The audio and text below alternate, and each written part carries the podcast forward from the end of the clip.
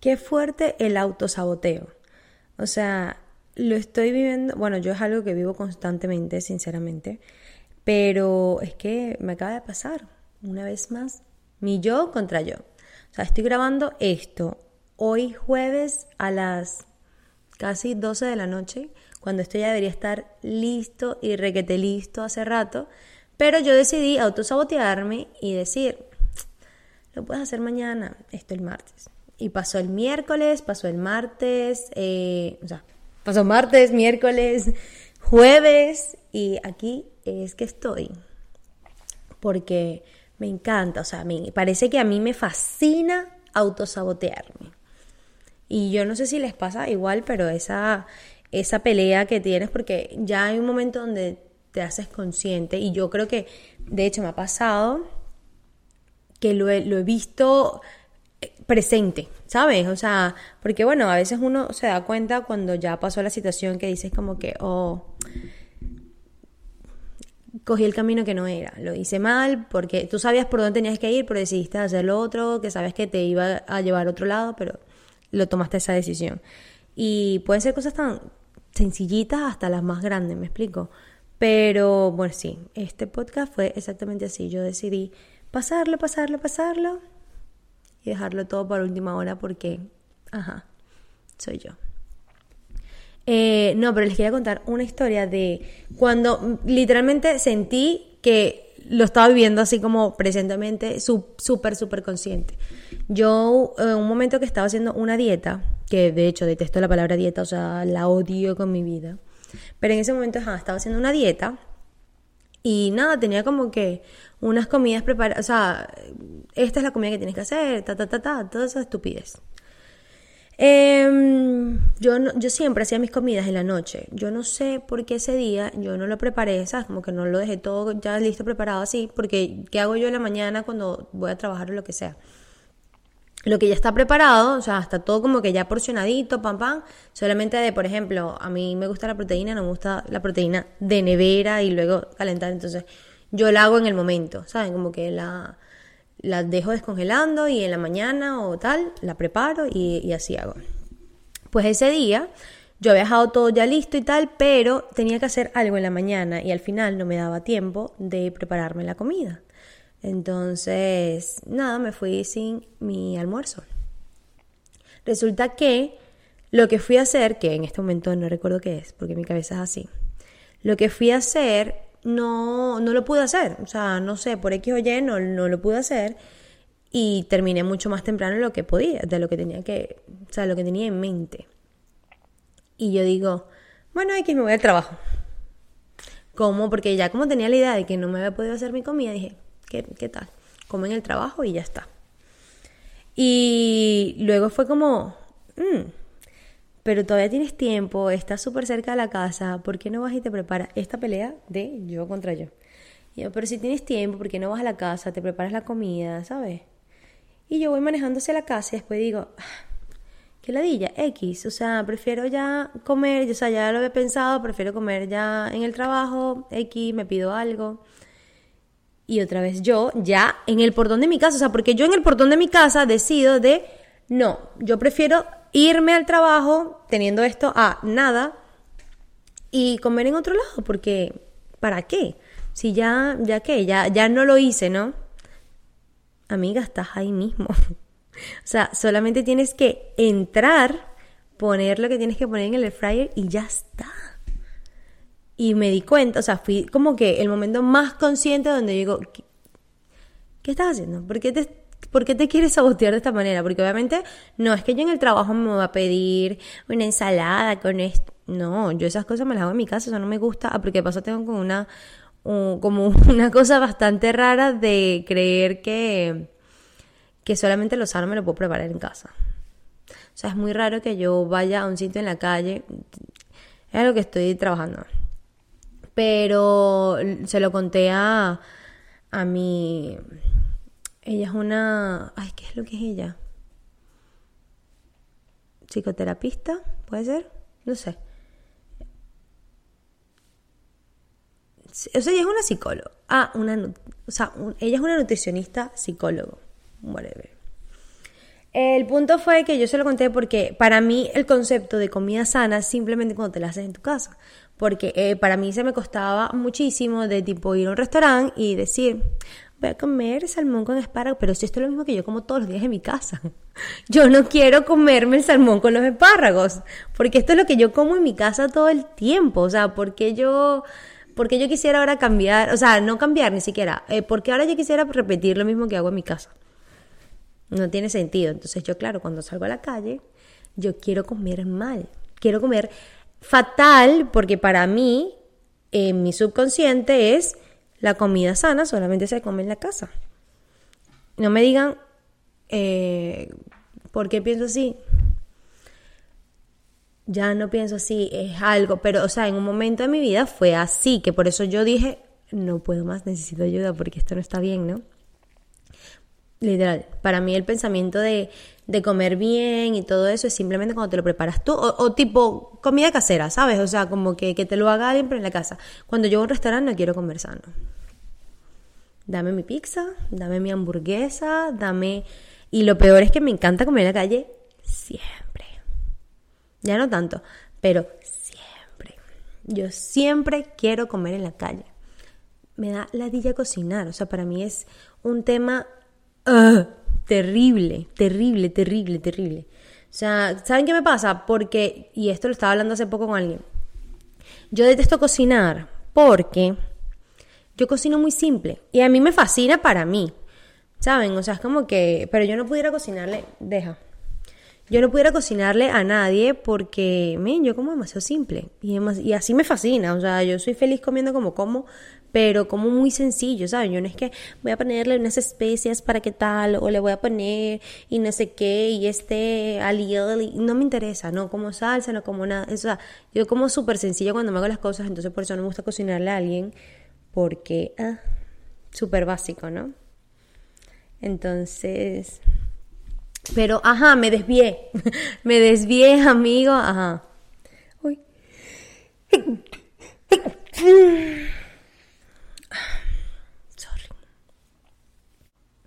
Me desvié porque, ajá, yo le estaba hablando del, autosaboteo, pero me, me, voy por otras ramas siempre.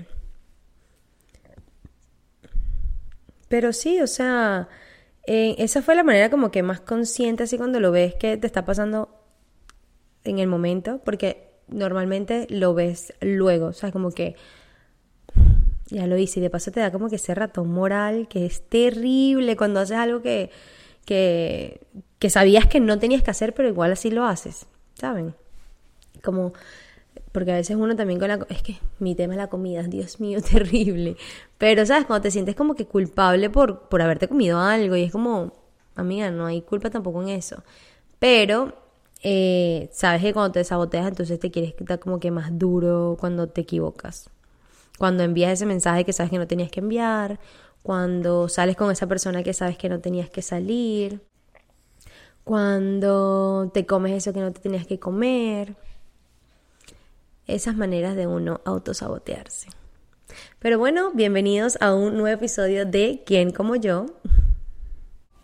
De hecho, hoy les quiero hablar del síndrome del impostor. Si no lo han escuchado antes, les voy a decir exactamente lo que dice Google de esto. Es un fenómeno psicológico que hace que las personas que lo padecen sientan que nunca se encuentran a la altura de las circunstancias o que son incapaces de aceptar que merecen lo que han obtenido como fruto de su trabajo. ¡Tarán! Exactamente eso. Em, sí, cuando no te sientes merecedor de las cosas que tienes, de las cosas que te llegan, de las oportunidades que te rodean, que siempre estás como en una eh, de, ay, que yo no creo que eso sea para mí, de que no te sientes capaz de que lo puedes hacer. Em, no sé, yo, yo he pasado por esto un montón de veces y es algo que, que sigo lidiando con ello porque sí es algo que me ha costado muchísimo y supongo que tiene que ver con la autoestima, que creo que es la, la principal eh, condición que, que, hace y afecta con tu síndrome del impostor. Em, Porque bueno, o sea, eso, no, crees que tú puedas ser capaz de, hacer algo, no crees que puedas ser capaz de lograr lo que te están ofreciendo. De hecho, pasa muchísimo a las personas eso, un trabajo cuando te están dando esta oportunidad y tú es como mm, no la quieres coger porque piensas que no vas a poder ser capaz de, manejarlo y que van a descubrir que eres un impostor, porque ese, eso es parte del síndrome del impostor de creer que, que te van a descubrir, descubrir la persona que, que, supuestamente no eres, ¿sabes? Lo cual no es cierto, porque el realmente impostor no le importa. Porque él, eh, o sea, la persona que realmente está siendo una impostora en esto, no le interesa ser descubierto de ninguna manera. O sea, no es algo que piense. Lo piensa uno porque uno cree que está engañando a la gente. ¿Sabes? ¿Crees que, no sé, el, servicio que estás dando de repente no es tan bueno? ¿O no crees que, mm, que, tus clientes puedan confiar en ti completamente? Porque, ¿sabes? Tú mismo no te estás dando como que ese valor o esa, eh, esa manera que la gente te vea. O sea, de hecho, a mí me pasó con un trabajo que ahora que lo pienso tiene muchísimo que ver. Eh, me estaban ofreciendo un trabajo y me dijeron como que, mira, eres candidata a esta posición, me gustaría mucho trabajar contigo, tal, vamos a hacerte una entrevista. Y yo fui con todas las ganas y dije, porque esto es una oportunidad increíble que yo puedo tener para poder desarrollar las cosas que quiero y maravilloso. Pero en mí habían demasiadas dudas y demasiados miedos como de, mm, ¿y si esta persona o sea, ella me está llamando para que haga esto, pero ¿y si yo no estoy a la altura? ¿Y si yo no le quedo como ella quiere? ¿Y si no trabajo de la manera que ella quiere? Y es como, por algo te están llamando, ¿sabes? O sea, por algo te están dando la oportunidad y yo pienso que, que eso, mucho, eso tuvo que ver mucho con, con su, manera de elegir, o, o no, tal vez, pero a lo mejor yo no le di la confianza que yo tenía que dar, ¿saben? Porque sinceramente yo no me lo creía, por más capaz que yo fuera, porque ese es algo que mm, sinceramente me pasa todo el tiempo. Eh, las personas ven cosas en mí que yo no veo, desde mis amigos, desde personas de afuera, de, y tú puedes hacer esto, y tienes el talento para esto, y tienes esto, y, como que pudieras esto. Para mí no es así. Y, y no es que no lo vea, sino me cuesta mucho creerlo, ¿sabes? O sea, como que, wow, que esta persona esté viendo estas cosas de mí que yo no, yo sinceramente no creo que tenga y es como, eh, hola, si te lo están diciendo es por algo, ¿sabes? Em, porque obviamente son personas que te quieren y que no te, no te están diciendo ningún tipo de mentira como ay, vamos a ver qué, no, o sea, están hablando súper en serio de, men, tú pudieras hacer esto, pudieras hacer lo otro y tal. Y simplemente tú misma no te das el valor que tienes, eh, no te, eso, no te crees merecedora de que, oye, es verdad, eh, esto es para mí y me pasa muchísimo hasta con mis metas. O sea, es como que yo tengo mis metas muy claras, sé lo que quiero, sé a dónde, em, sé lo grandes que son porque son enormes también, pero yo nunca las quiero decir. O sea, yo nunca, nunca lo comento con nadie, nunca lo digo. Porque muy dentro de mí es como, no sé si está mi manera, no sé si está bien como mi manera de pensar, pero es como, y si, no sé, esta persona de repente, no sé si el tema es burlarse, pero es como, ¿sabes? Que te ve así como de, ay, pobrecita ella que cree que puede hacer eso, ¿saben? Y, y a lo mejor todo es mi prejuicio de, porque la gente no, no está viéndolo de esa manera, pero yo lo siento así. De hecho, o sea, a mí me preguntas y, ay, cuéntame qué quieres hacer. Yo te puedo decir cualquier estupidez de nada, porque me da pena, me, da pena decir que sueño tan grande o que eh, quiero unas metas tan enormes, ¿sabes? Que la gente te puede decir como que, ay, pobrecita ella, eso es tan inalcanzable. Están, o sea, al final si las pienso porque, si las pienso y, las tengo porque eh, son tangibles y, se y, existen, ¿sabes? No es algo que yo dije, bueno, eh, la luna, no, no sé, cualquier estupidez, ¿saben? Es como que es algo que sí, sí están allí pero ahí viene tu, síndrome del impostor a, hacerte entender de, mm, amiga, estás pensando muy alto o no creo que tú lo puedas hacer, ¿saben? Ese diálogo interno, eh, esa manera de minimizar, eh, de minimizar los halagos. Hasta cuando una persona te dice, wow, qué lindo tienes el pelo hoy, uno, yo no sé cómo responder. En vez de decir, gracias, genuinamente, para mí es me siento incómoda diciéndole a una persona gracias. Me siento incómoda diciendo a una persona que gracias por haberte fijado en mi cabello, el cual me costó demasiado hacerme hoy, ¿sabes?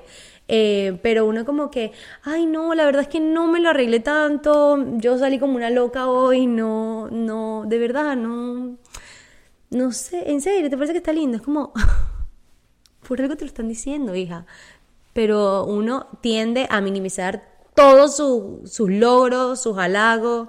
Cuando una persona te dice, qué buena eres en esto, qué increíble te quedó, excelente trabajo, maravilloso, y tú, de verdad, o sea, de verdad lo piensas, de verdad crees que, que está bien.